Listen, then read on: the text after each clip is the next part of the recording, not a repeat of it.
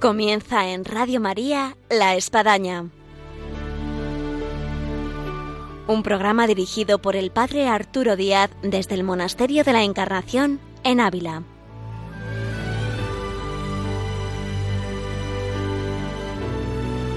Hola, buenos días. Les habla el Padre Arturo Díaz. Bienvenidos a La Espadaña.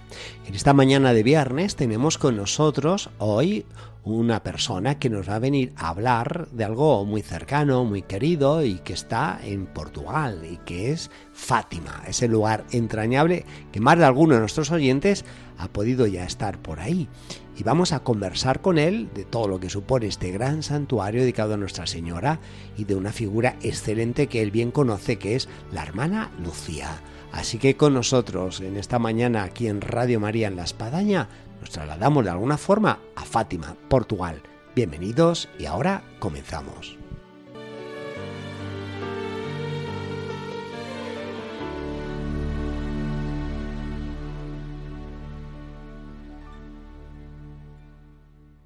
Hola, buenos días. Buenos días. Tenemos con nosotros a Carlos Evaristo, ¿es así? Es así, sí. Muy bien, Carlos. Eh, pues para los oyentes que no nos ven, pero sí nos escuchan, ¿de dónde es Carlos Evaristo? Yo vengo de Fátima, altar del mundo. Ya, muy bien. ¿Y naciste ahí? ¿Vives ahí? No, yo he nacido en Canadá, soy canadiense, más uh, habito a Fátima a 31 años. Y es una maravilla para mí. ¿Casado con hijos? Sí, yo tengo tres hijos y dos nietas. Bueno, pues ahí, ahí, va, ahí va la familia en camino. Sí. Y Carlos ha venido aquí eh, con un grupo también de, de, personas que están muy interesados en el dibujo de San Juan de la Cruz. Y queríamos aprovechar que tenemos aquí esta mañana de viernes, pues para hablar de algo que puede interesar mucho a los oyentes, viniendo y siendo alguien que vive de Fátima, de que hablemos de Fátima y de una pastorcita vidente que se hizo carmelita, que es Sor Lucía. Verdad, Sor Lucía es uh, la grande referencia de las apariciones de Fátima y la grande portavoz de la Virgen.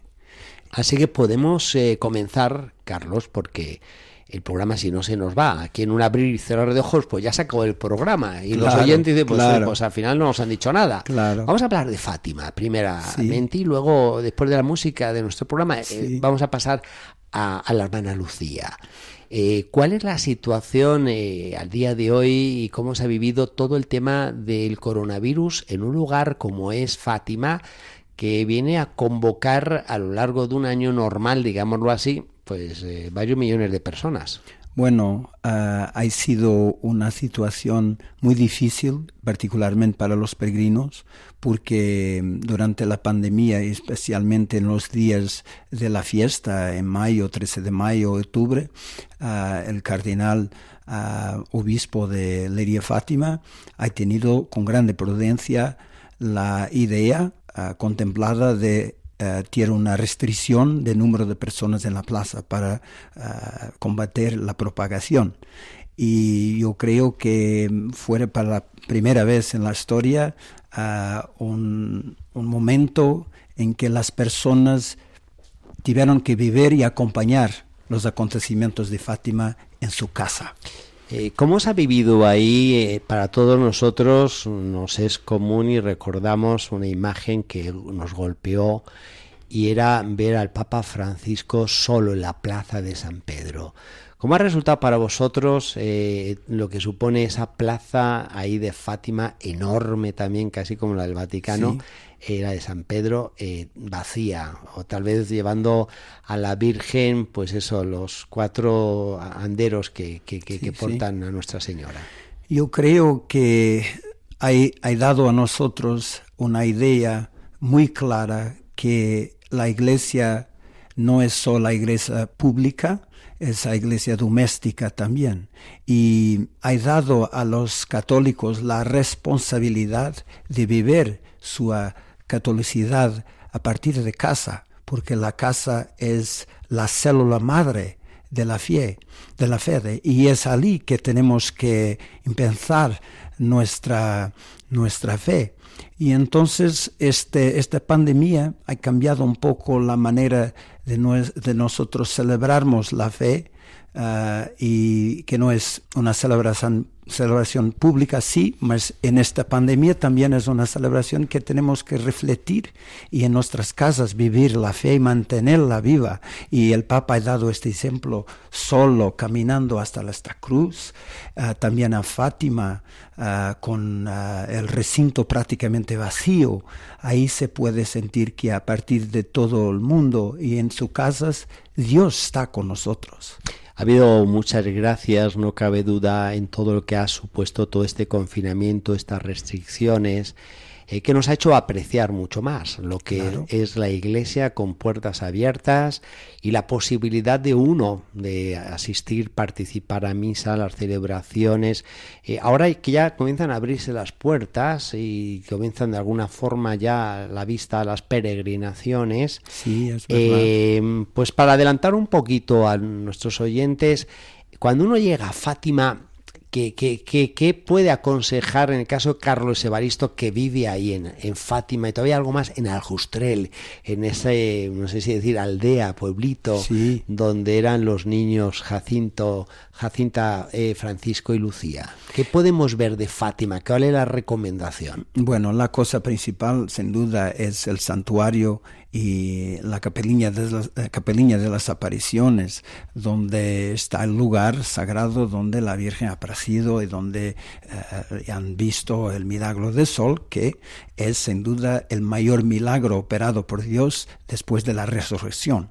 Por eso este es el lugar más sagrado, el lugar en que los papas llamaron altar del mundo, llamaron corazón espiritual del planeta esos son títulos ah, grandiosos que Fátima tiene, que a partir de ahí ah, Nuestra Señora desde 1946, 13 de mayo, es reina del mundo, proclamada y coronada por Pío XII. Ahora, puestos ahí, donde yo bajo de un autobús, eh, vamos al santuario, eh, vamos a, ver dónde la capeliña. si no tengo un guía, a lo mejor que me bueno, muestre. Primero vamos al santuario, rezar junto de la Virgen, de la imagen, a la capeliña, donde ha ocurrido las apariciones. Después vamos hasta a la basílica, a la basílica antigua, donde están sepultados los pastorcitos. Podemos rezar junto de la tumba de Francisco y del otro lado está Jacinta y la germana, la Sorella Lucía. La Sor Lucía. Después de mirar la basílica, entonces podemos también aprovechar ir a la basílica nueva, inaugurada en año 2000 y debajo de la misma hay siempre exposiciones muy importantes todos los años ah, y que actualmente tiene Rostros de Fátima, que es ah, una exposición temporaria que muestra a las personas las figuras importantes por detrás del culto y que habían contribuido de una manera muy significativa para la difusión del culto. De ahí Después, hasta pocos kilómetros. Oh, ahí a mí me impresionaron dos cosas. Mm. Eh, en esa nueva, digamos, basílica o iglesia. Una, eh, el Santísimo expuesto. Sí. entrar y además eh, muy muy original dentro de lo que cabe y, estar ahí el Santísimo expuesto y tener pues, ¿no? pues su tiempo de adoración, de oración. Y la otra es una sala muy original también que eh, es para las confesiones. Hace como una sala de aeropuerto. Uno entra, ve ahí nombres, ¿no? Y ve colores rojo, verde, en razón de que se está libre el confesionario. Ve también las lenguas. Parece como si uno estuviese esperando eso, la salida de un avión. Y luego hay una, una hay unas azafatas, por decirlo así, muy eh, muy amables que te ayudan mucho y que, que, son unas monjas, a mí al menos me tocaron, donde bueno, te dejan, te preguntan de qué lengua eres y te dan un examen de conciencia mientras tú esperas en la sala, que es grande, y ya digo, me parece súper original, súper práctica y bueno, cuánto puede ayudar una sala de confesiones de ese estilo. Yo creo que ha tenido el buen senso la rituría del santuario de hacer las cosas prácticas, como habéis dicho, y de facto los confesionarios son prácticos y soportan mucha gente, mucha gente pasa por las confesiones en, Fátima y de facto es un sitio donde ah, se puede ah, reconciliar con Dios y aprovechar la visita, la peregrinación para también poner uh, nuestras contas y nuestras faltas en día, ¿no? Y entonces en este es muy práctico y muy, muy rápido, que yo creo que no se espera mucho tiempo, pelo menos cuando yo voy, es muy, es muy rápido um, el atendimiento. Ahora, en este recorrido virtual que estamos haciendo, Carlos Evaristo, saliéndonos un poco de, de, eso que está ahí a la vista dentro de lo que es la plaza del santuario de Fátima. Hay un lugar, y además tú vives ahí, que a mí me pareció un encanto y que a veces se conoce poco y es irse caminando hacia el Justrel, sí, ese lugar tan especial. Sí, junto de la rotunda de los pastorcitos, donde está la imagen de los tres, fue construida en un lugar donde había una, un lago, un pequeño lago, donde los pastores ponen el rebaño para beber agua. Y los pastorcitos también, haciendo sacrificio, bebían, bebían esta agua que por veces no estaba limpia y hacían esto como sacrificio. Entonces, hoy está una, una plaza, una con, rotonda, una sí. rotonda con una imagen que tiene también agua para recordar esta lagoa de carrera que se llamaba. Sí. Ahí empezaba el camino de los pastorcitos, que hoy es uh, uh, la Vía Crucis. La Vía Crucis húngara. Un kilómetro y sí, medio. un kilómetro y medio más uh -huh. o menos. ah, termina después ah, en el Calvario húngaro, la, la, iglesia de Sant Esteban, y después Uh, vicino está uh, a Loca del Cabezo, a Loca uh -huh. del Cabezo, que es donde el ángel ha presidido la primera y la tercera vez, ángel de Portugal y, y um, el ángel de paz y ángel de Portugal. Bueno, el ángel de paz y de Portugal, nosotros los portugueses lo conocemos como San Miguel porque es una tradición. La reina Santa Isabel uh, ha nombrado a San Miguel Ángel de la Paz. También Pablo VI ha, dicho que Ángel de la Paz es San Miguel cuando ha dado a los policías uh, como patrono. Y Ángel de Portugal, los reyes de Portugal uh, nombraron San Miguel como Ángel de Portugal, ángel custodio de Portugal, que tiene fiesta. Solo Portugal y España tienen el mismo ángel y que tiene fiesta. Sí. Ningún otro país. Por eso es un gran honor para nosotros la aparición de este ángel que se dice, yo soy el ángel de Portugal, el ángel de la paz. Nosotros conocemos que es San Miguel, nuestro portador. Uh -huh. Bueno, ahí he tenido la grande experiencia, la hermana Lucía me ha dicho a mí que la preparación de este, para el encuentro con la Virgen ha sido más profunda con esta experiencia del ángel do que todas otras cosas que ha tenido, porque el ángel entraba en sus almas, se parecía, y, y ahí hablaba de una forma uh, no verbal, más dentro de ellos. Y entonces a adorar uh, a, a la Santísima Trinidad en la Eucaristía, en esta aparición donde se ha elevado el Santísimo Sacramento y el cáliz uh, y han prostrado uh, en suelo, eh, es una experiencia eh, que jamás la hermana Lucía dice eh, ha repetido en su vida, es una cosa extraordinaria. Por eso la preparación de los niños por el ángel es una catequesis divina. Sí. Uh, un lugar muy sagrado. Después tiene uh, um, cerca tiene la aparición de, de, agosto que está marcada también y después entran en la, el pueblo de Aljustrel donde vivían los pastorcitos. Vamos a quedarnos en este pueblo que es maravilloso. Además hay todavía una pariente de Sor Lucía que tiene ciento... 100 años. Si eh, no recuerdo creo que se llama María Ángeles. ¿no? María de los Ángeles. María de los Ángeles. La sobrina. Bueno, pues vamos a escuchar una música que nos lleva a Fátima y vamos a continuar en este recorrido virtual por Fátima, Aljustrel, Portugal. En Fátima apareciste, oh Virgen Madre de Dios tres humildes pastores llamando a la conversión. Ave María,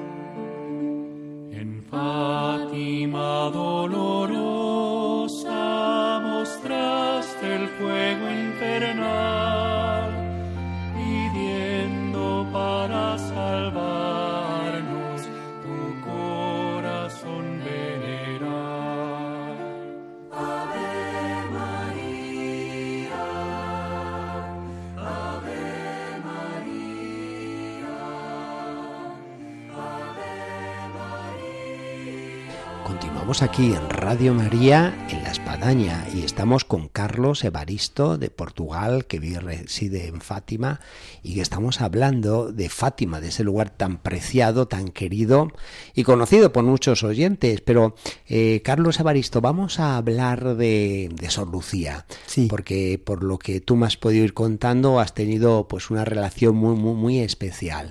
Esta niña, esta pastorcita, que junto con sus primos eh, Jacinta y Francisco tuvieron la gracia de, de, lo que fue la aparición en los mensajes de Fátima, y donde ella tuvo una gran misión, el hecho de ser testimonio ante el mundo de, de todo lo que ellos habían visto, y que vino a morir Sor Lucía casi casi con 100 años. Sí, es verdad, es verdad. Bueno, la... Eh, la primera pregunta es esta, Carlos, eh, porque bueno, ha sido una gracia para muchas generaciones poder conocer a Sor Lucía. Sí, es Yo verdad. no tuve la gracia, no, pero vamos, Sí. me consta de personas a mi alrededor que sí tuvieron la gracia. En tu caso, ¿cuándo es la primera oportunidad que tú has tenido de estar cara a cara con Sor Lucía? Bueno, 11 de octubre de 1992. Había una conferencia en Fátima de obispos que han venido 120 obispos y dos cardenales para una conferencia y una especie de contraconferencia que otro padre había organizado. Bueno, hay un teoristas de, conspiraciones que dicen que, que, el secreto de Fátima no está revelado, que uh, hay un peligro para el mundo porque la profecía dice que Rusia, el comunismo va a invadir el mundo entero y, y aniquilar todas las naciones y cosas así. Bueno, en toda esta controversia y confusión que había en esta conferencia y contraconferencia, un cardenal patriarca de India me pidió si yo podía acompañarlo para hablar personalmente con la eh, sorella Lucía, con la hermana Lucía, para saber la verdad. Y en tu caso, ¿cuál fue la, la, primera impresión? Porque a veces, no sé, tenemos una idea, una imagen así de estos Sí, grandes personajes sí, vivos sí, que no sé. Yo la primera vez que me encontré con la Madre Teresa de Calcuta, Sí. vamos a decir, humanamente como que me decepcionó, porque te encuentras a una mujer, pues eso, como era sí, encorvada, sí. no eh, eh, con muchas arrugas, con una vocecita muy tenue y de repente, bueno, comienzas a descubrir la grandeza de esta gran mujer, en este caso, hoy Santa Madre Teresa de Calcuta. En tu caso, ¿cómo fue la experiencia? Muy parecido con vuestra experiencia.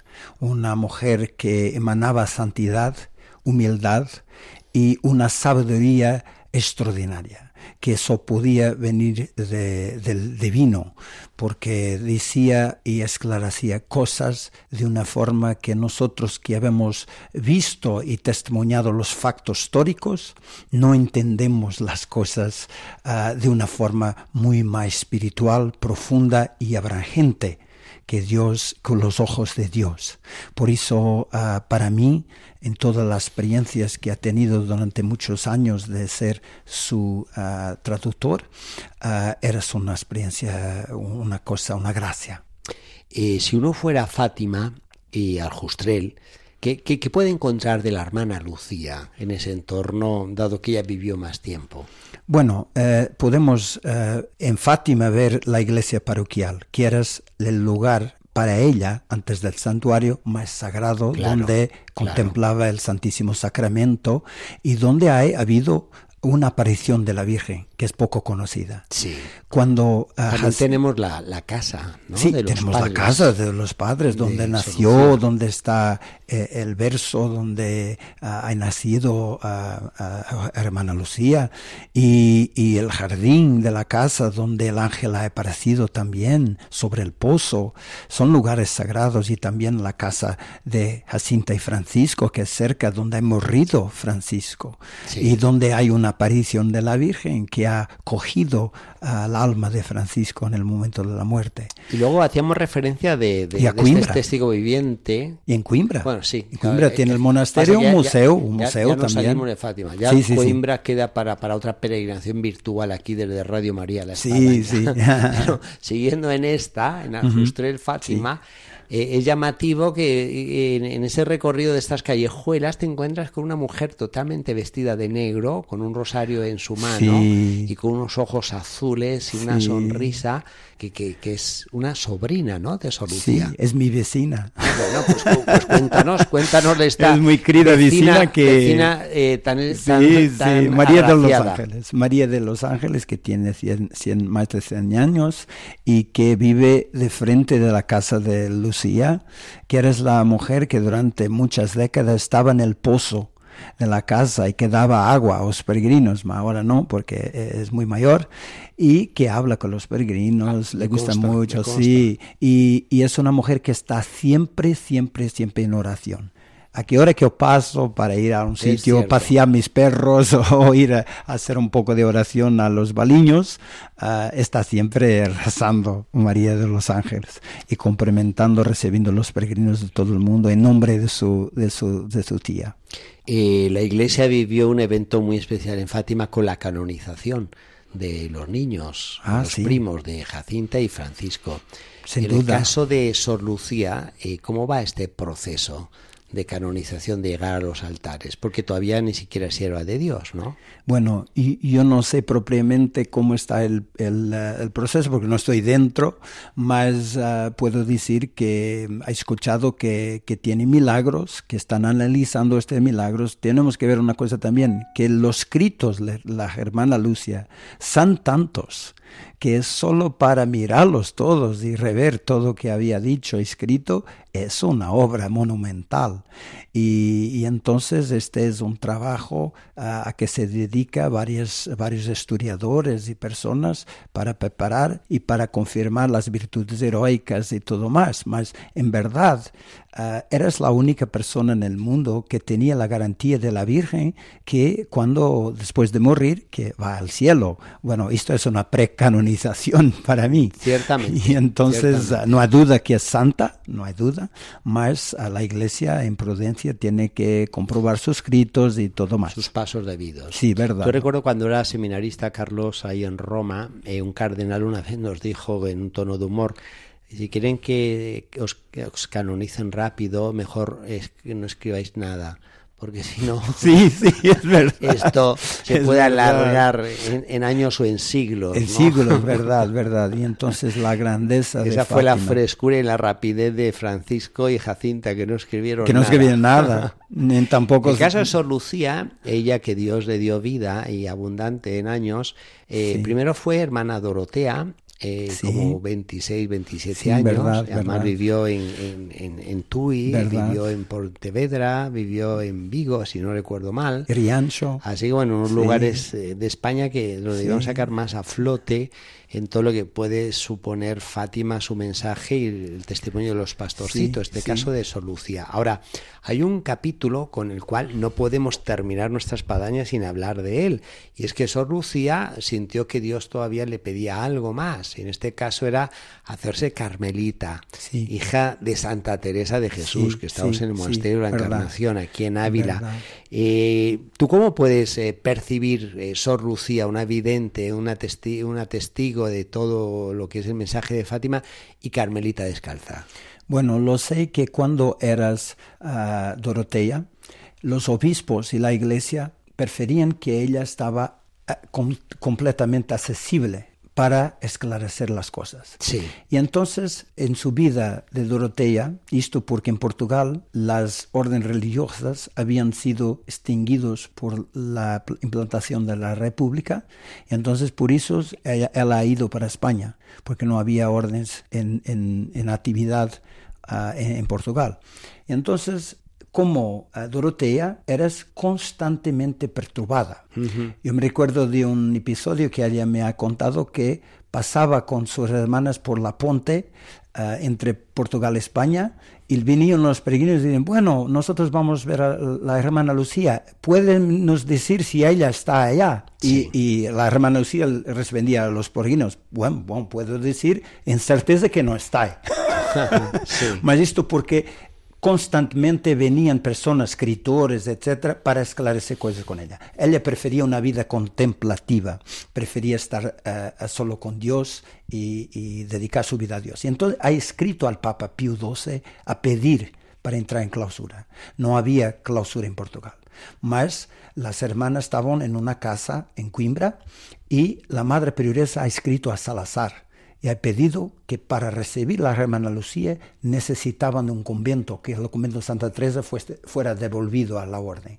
Y Salazar inmediatamente para responder a este pedido ha ordenado el ejército para salir del monasterio y ficaron acampados durante meses en la, la, calle, en la rúa de Coimbra, para recibir hermana Lucia en el convento. Y así hay, hay uh, conseguido lo que lo más quería, estar solamente con Dios. Ella era muy devota también de San Nuno de Santa María, que era el fundador de la Orden del Carmen en Portugal. Con todo esto, Carlos Evaristo, nos vamos a tener que ir también a Coimbra, así que mmm, dejamos nuestro programa eh, de por hoy sí. sobre Sor Lucía, Fátima y el próximo que estés por aquí, eh, vamos a Coimbra. Sí, ahí pasó el resto de sus años y además ahí de ahí partió al cielo. ¿Eh? Sí, verdad. Pues Carlos Evaristo, muchas gracias aquí por tu intervención, por estar entre nosotros en Radio María y que continuéis adelante con todo ese estudio del dibujo de San Juan de la Cruz, que sería Sí. para otro, para otro programa. Para otro programa. Muy bien, pues nos vemos aquí o a lo mejor en Fátima. Sí, muchísimas gracias y Dios lo bendiga a todos. A ti por estar. gracias. Un saludo. Saludos.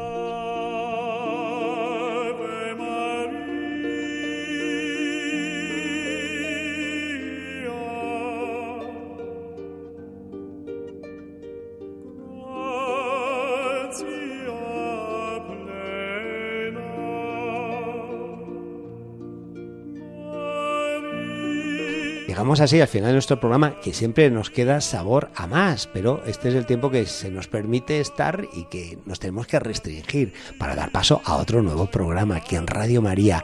Así que eh, les esperamos nuestro próximo programa el viernes, Dios mediante. Hasta entonces.